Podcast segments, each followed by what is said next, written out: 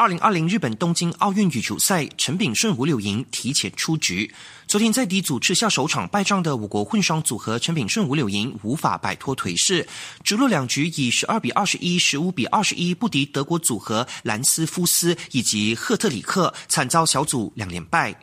待会儿下午五点四十分，轮到大马男单一哥李子嘉登场，与 M 组最弱的乌克兰选手波奇塔列夫过招，出现在望。至于 A 组作战的女双周美君李明艳，会在六点二十分硬汉主场作战的东道主世界第一福岛游记及广田彩花。不想错过这两场比赛的话，就一定要锁定 Astro 4K UHD 频道七八幺以及频道七九二的赛事直播。